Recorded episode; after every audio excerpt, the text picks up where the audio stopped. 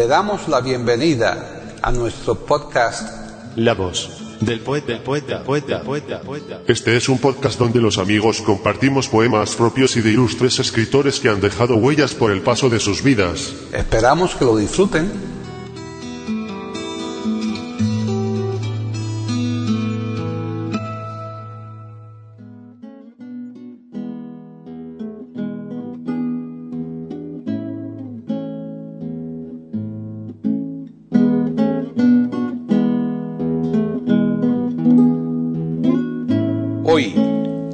Del poeta de eiberoamérica.com, Paquita Sánchez Calvarro presenta a Fernando Guillén declamando poemas de varios autores.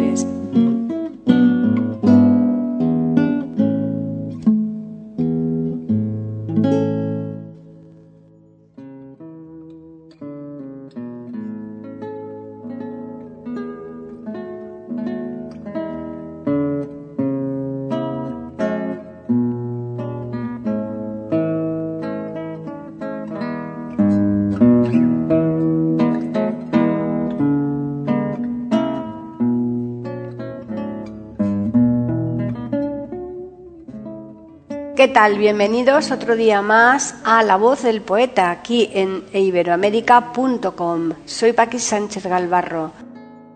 Efectivamente, como bien saben nuestros oyentes, hoy les vamos a ofrecer el cuarto y último programa por ahora de los dedicados a Fernando Guillén como declamador.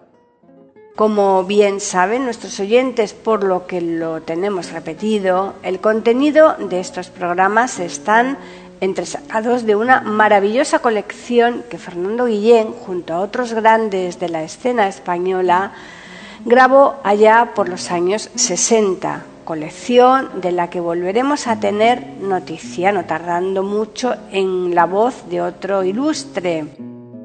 En cuanto al programa de hoy, estará constituido por cuatro poemas de otros tantos autores a los que ordenaremos en su exposición según hacemos frecuentemente y a falta de mejor criterio, atendiendo a la fecha de nacimiento de dichos autores.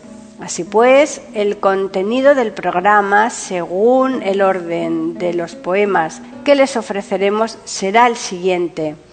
De Diego de Silva y Mendoza. 1.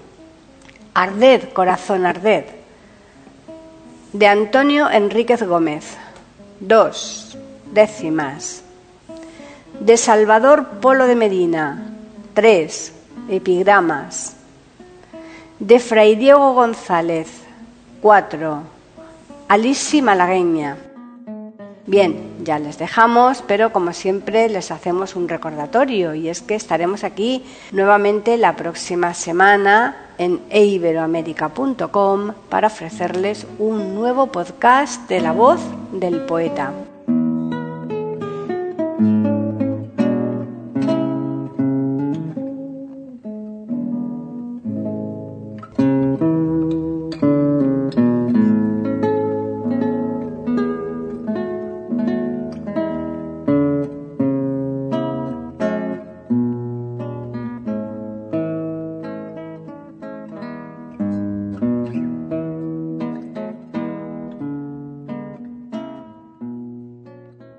Ferran Guillén Gallego nace el 27 de noviembre de 1932 en Barcelona y fallece el 17 de enero de 2013 en Madrid, nacionalidad española. Ocupación, actor. Premios. Goya, mejor actor protagonista en 1991 por la película Don Juan de los Infiernos. Distinciones.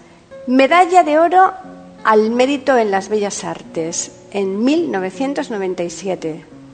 Fue actor de cine, televisión, teatro y doblaje. Comenzó la carrera de Derecho aquí en Madrid, abandonándola al poco tiempo para dedicarse plenamente a la interpretación.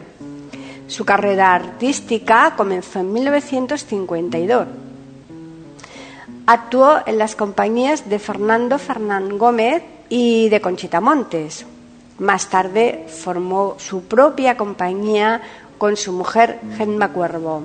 En 2008, en el Teatro Calderón de Valladolid, donde interpretaba la obra El Vals del Adiós, anuncia su retirada del teatro a los 75 años.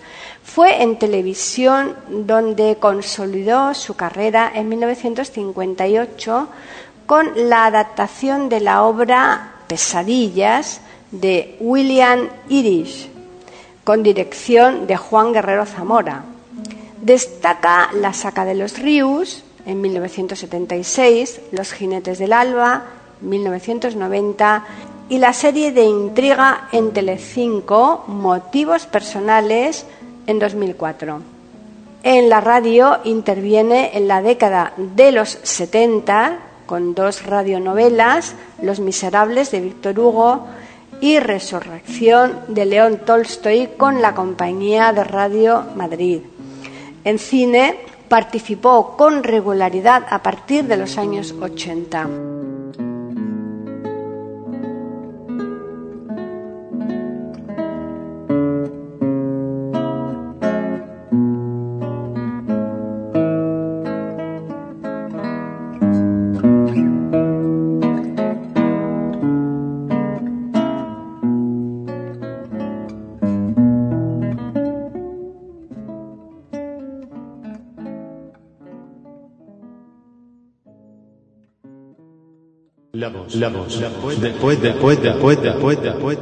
Aquí en iberoamérica.com y radiogeneral.com.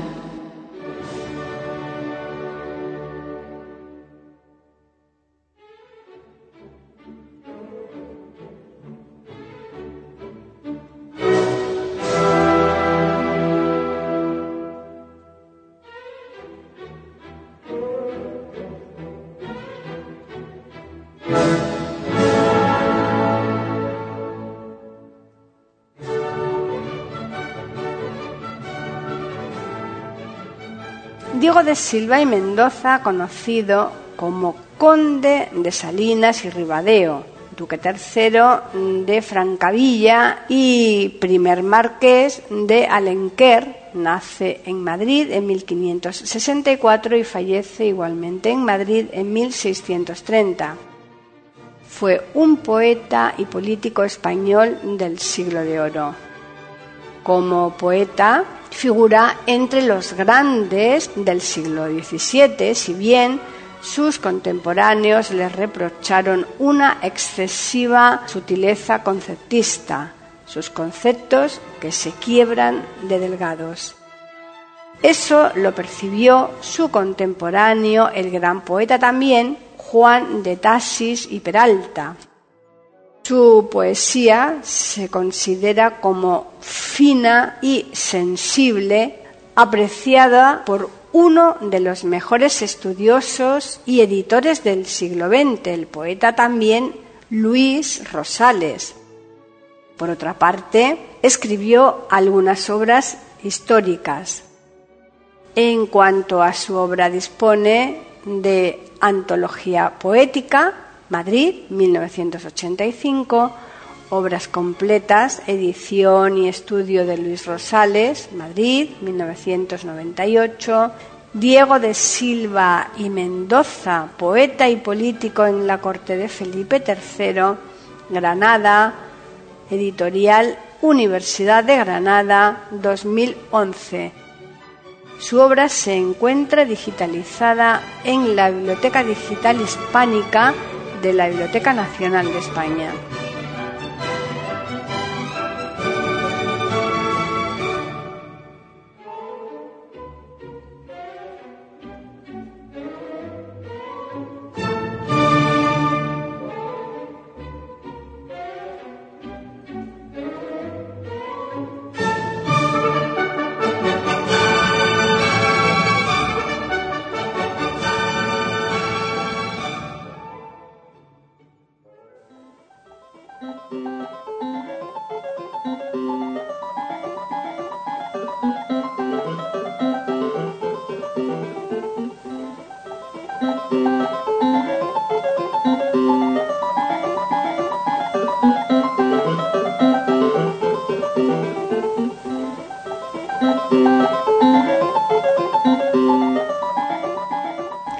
Arded, corazón, arded.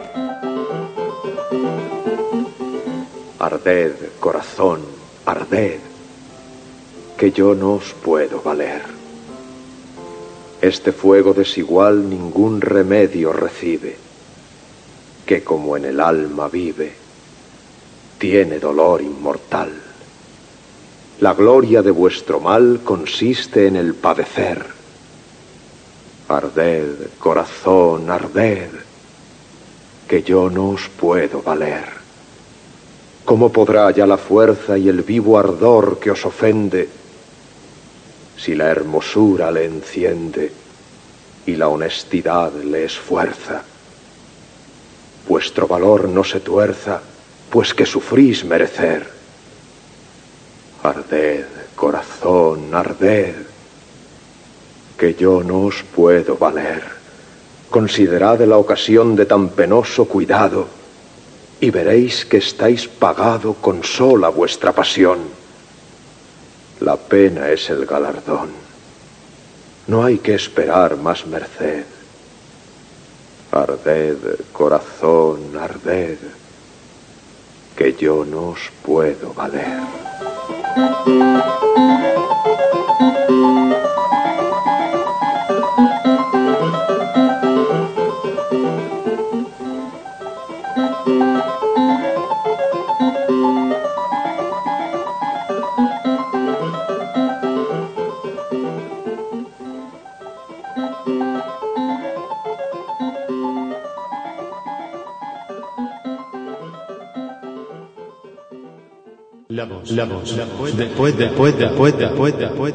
Aquí en iberoamérica.com y radiogeneral.com.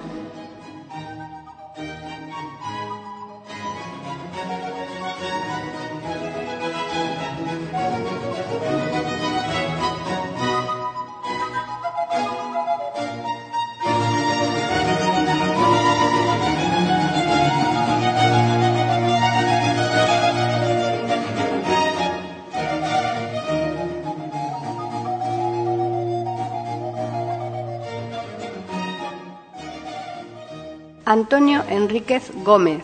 Nace en Cuenca en 1600 y fallece en Sevilla en 1663.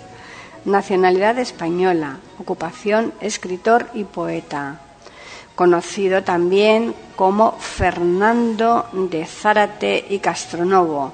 Fue un dramaturgo, narrador y poeta lírico español del siglo de oro en razón de su condena con la Inquisición, con acusaciones de criptojudaísmo, como por varios aspectos de su vida y obra, especialmente por su estancia en Francia, muchos críticos lo incluyen también entre el gran número de escritores sefardíes, es decir, judíos de la comunidad residente en España desde 1632 empezó a escribir piezas para los corrales de comedias, resaltando la del Cardenal de Albornoz y las dos de Fernán Méndez Pinto.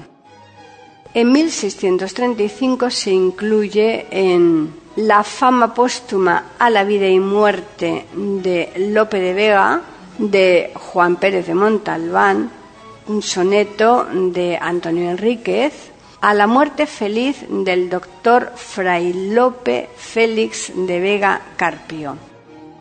En Francia publicó varias obras a partir de su ida en 1636 Siendo mercader, fue un autodidacta en las letras, haciendo versos con tanta facilidad que fue considerado en su tiempo como un poeta por naturaleza.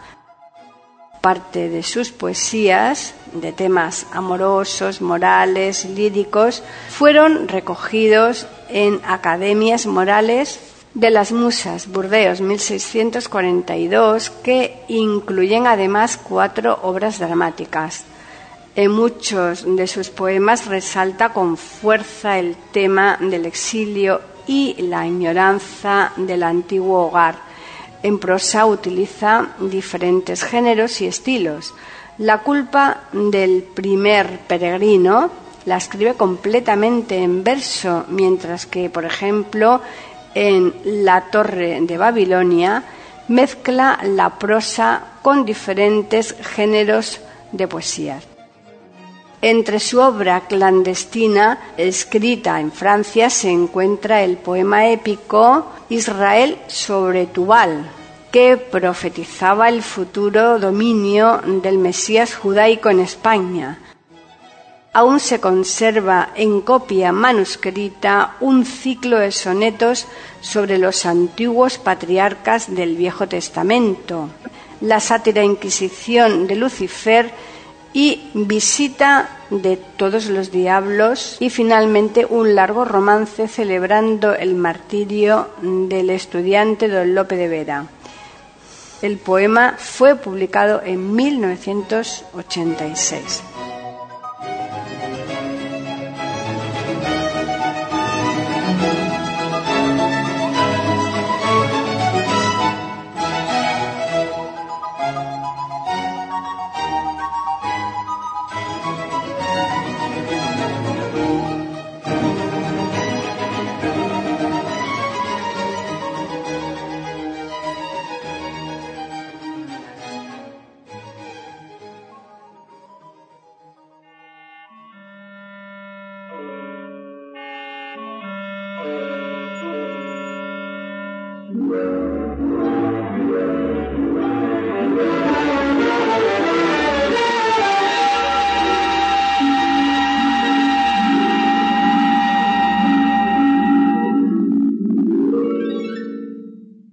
Décimas. Gloris, yo vivo sin ti por la voluntad de Dios. Dos almas hay en los dos, aunque la tuya no vi. Que no me quieres a mí de tu condición lo infiero, que el imán más verdadero en mujeres de tu humor es dinero sin amor, pero no amor sin dinero. Si Tarquino convidara con dineros a Lucrecia, ella fuera menos necia y mejor noche llevara. Si no tengo buena cara, tengo en todas ocasiones más tesoros que razones. Y no hay mujer con aviso que no desprecie a Narciso por menos de tres doblones. Si tu amante tiene amor, yo tengo dinero puro. Si tiene un ciego por muro, yo un indiano emperador. Si te regala con flor, yo con fruto te regalo. Si en belleza no le igualo, él no me iguala en riqueza. Juzgue ahora tu belleza, cuál es bueno o cuál es malo. Yo te ofrezco mi dinero como quien no dice nada. Si mi sangre no te agrada, mi dinero es caballero. Si el ejemplo novelero de Medoro el alfaquí te aparta gloris de mí, no hagas caso si te agrada de una angélica abrasada por un moro baladí. Que no ve palmo de tierra amor, ninguno lo duda.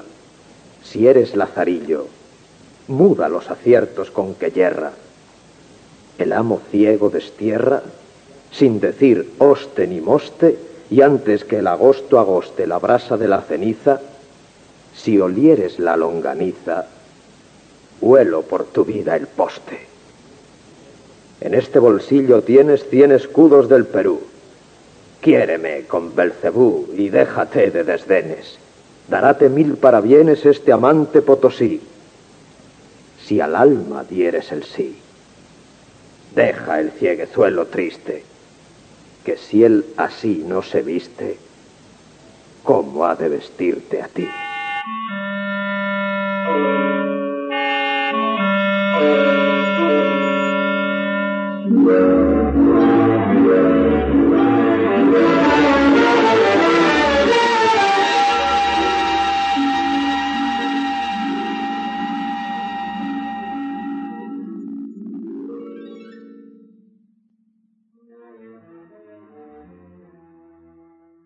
La voz, la voz, la voz del poeta, poeta, poeta, poeta, poeta. Aquí en iberoamérica.com y radiogeneral.com.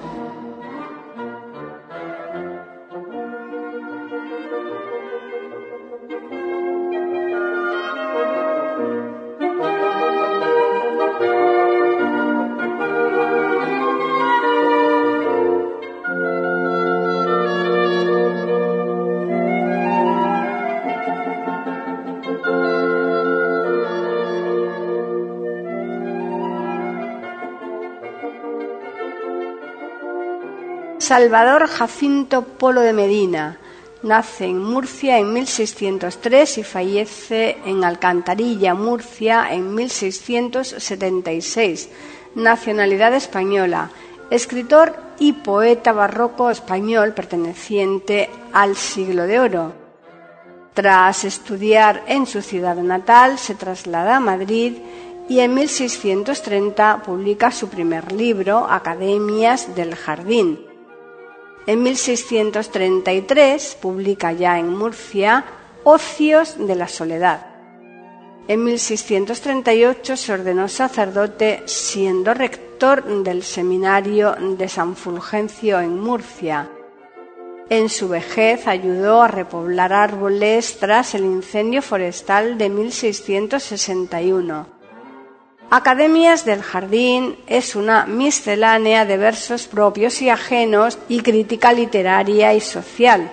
Su estructura responde a la conocida reunión de personas para pasar un tiempo que arranca de Giovanni Boccaccio como lírico se adscribe a la estructura del culteranismo, lo que se patentiza en su poema Ocios de la Soledad.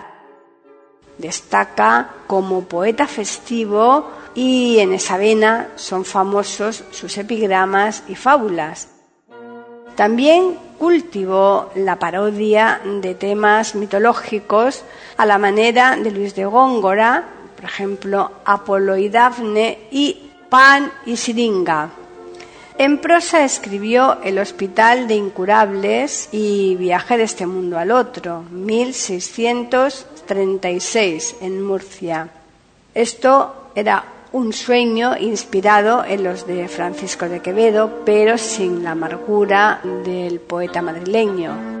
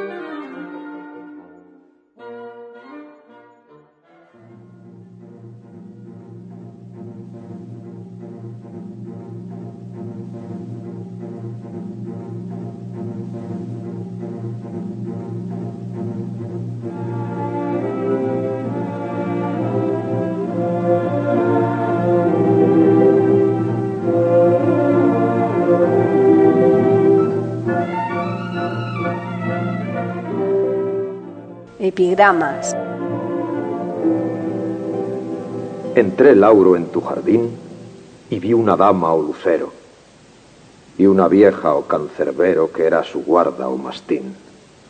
Es todo tan excelente que me pareció el vergel que Adán perdió, viendo en él fruta, flor, Eva y serpiente.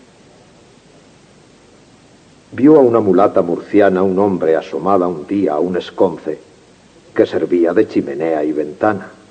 Ella se le queja viendo que no le habla, corrida por ser de él tan conocida.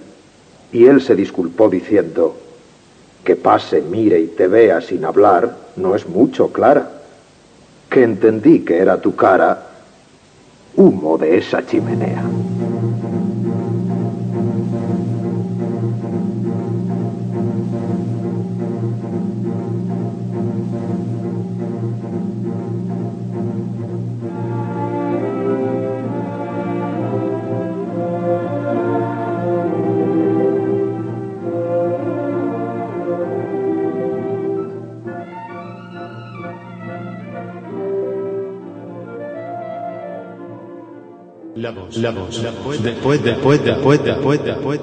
Aquí en iberoamérica.com y radiogeneral.com.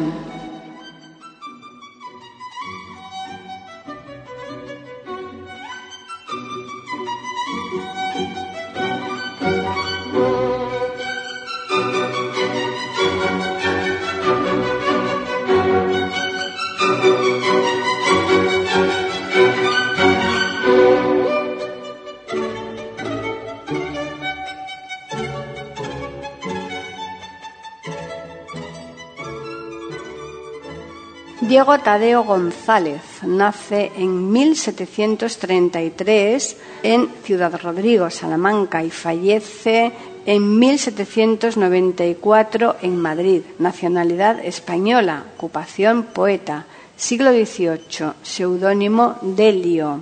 Género poético barroco. Obras notables La niñez, El murciélago alevoso y La oda a las nobles artes fue un religioso agustino y poeta español de la segunda escuela poética salmantina. Con el seudónimo de Delio escribió muchas poesías de tendencia platónica. Tanto desconfiaba de su verdadero valor que ordenó a su gran amigo y discípulo, Fray Juan Fernández de Rojas, que quemase con sus papeles todos sus escritos literarios, lo que felizmente no ocurrió. Tanto destacó en la oratoria que Juan Meléndez Valdés le dedicó una oda. Su poesía juvenil es amorosa, dedicada a una tal Melisa, su primer amor, y a Mirta, una dama de Cádiz, sublimadas ambas en forma platónica sintió una inmensa adoración por la poesía de Horacio y de Fray Luis de León, que se refleja en sus escritos. Tanto es así que pudo añadir al libro de Job los capítulos que le faltaban de forma que no se notó la diferencia de no ser porque su añadido estaba en letras bastardillas el influjo de Jovellanos le llevó a una poesía más grave y moral y a la que corresponde la égloga, llanto de Delio y profecía de Manzanares, 1783, la Oda a las Nobles Artes, 1781, y el poema didáctico Las Edades, 1812, del que sólo alcanzó a completar el primer libro, la niñez, así como el burlesco El murciélago alevoso. Sus poemas están reunidos en ediciones de Madrid y de otras ciudades españolas. Un instituto de Ciudad Rodrigo lleva su nombre.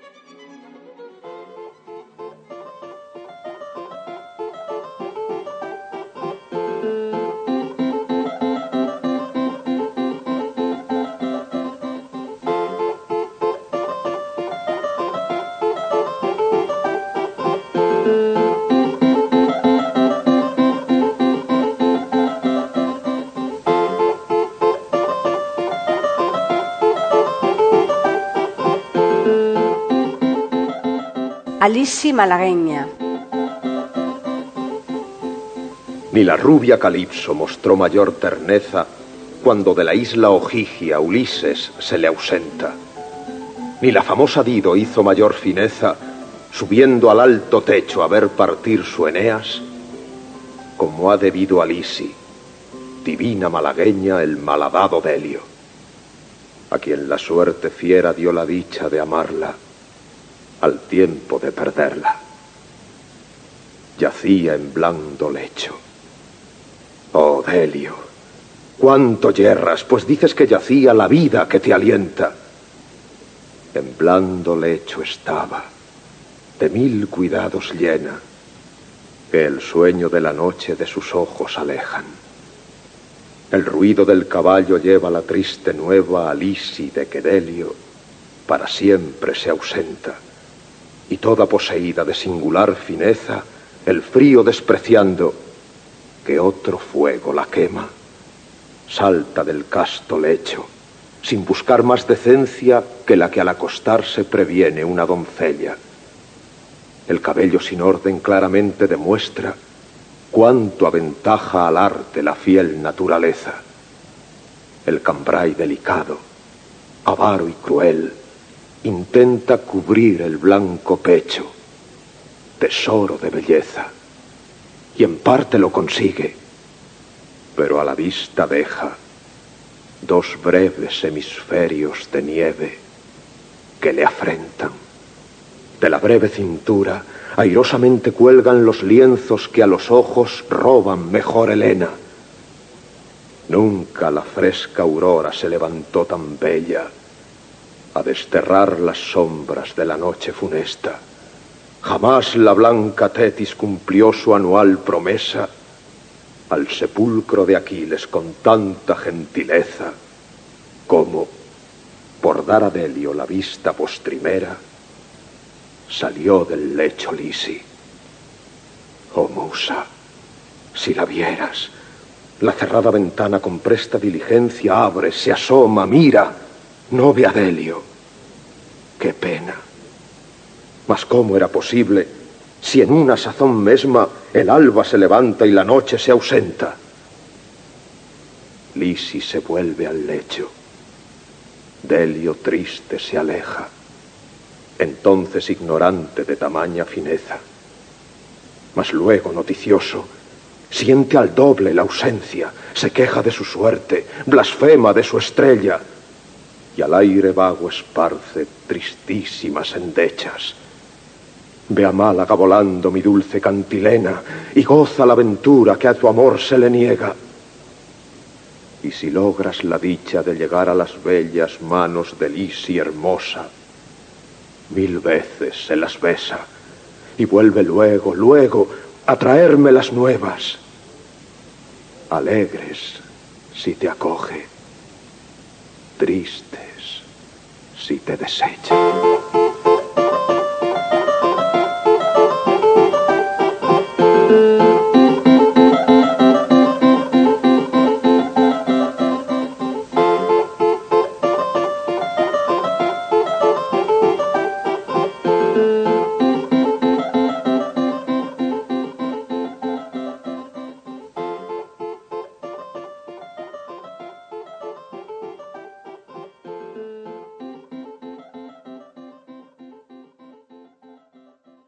La voz del poeta. La voz del poeta. La voz del poeta.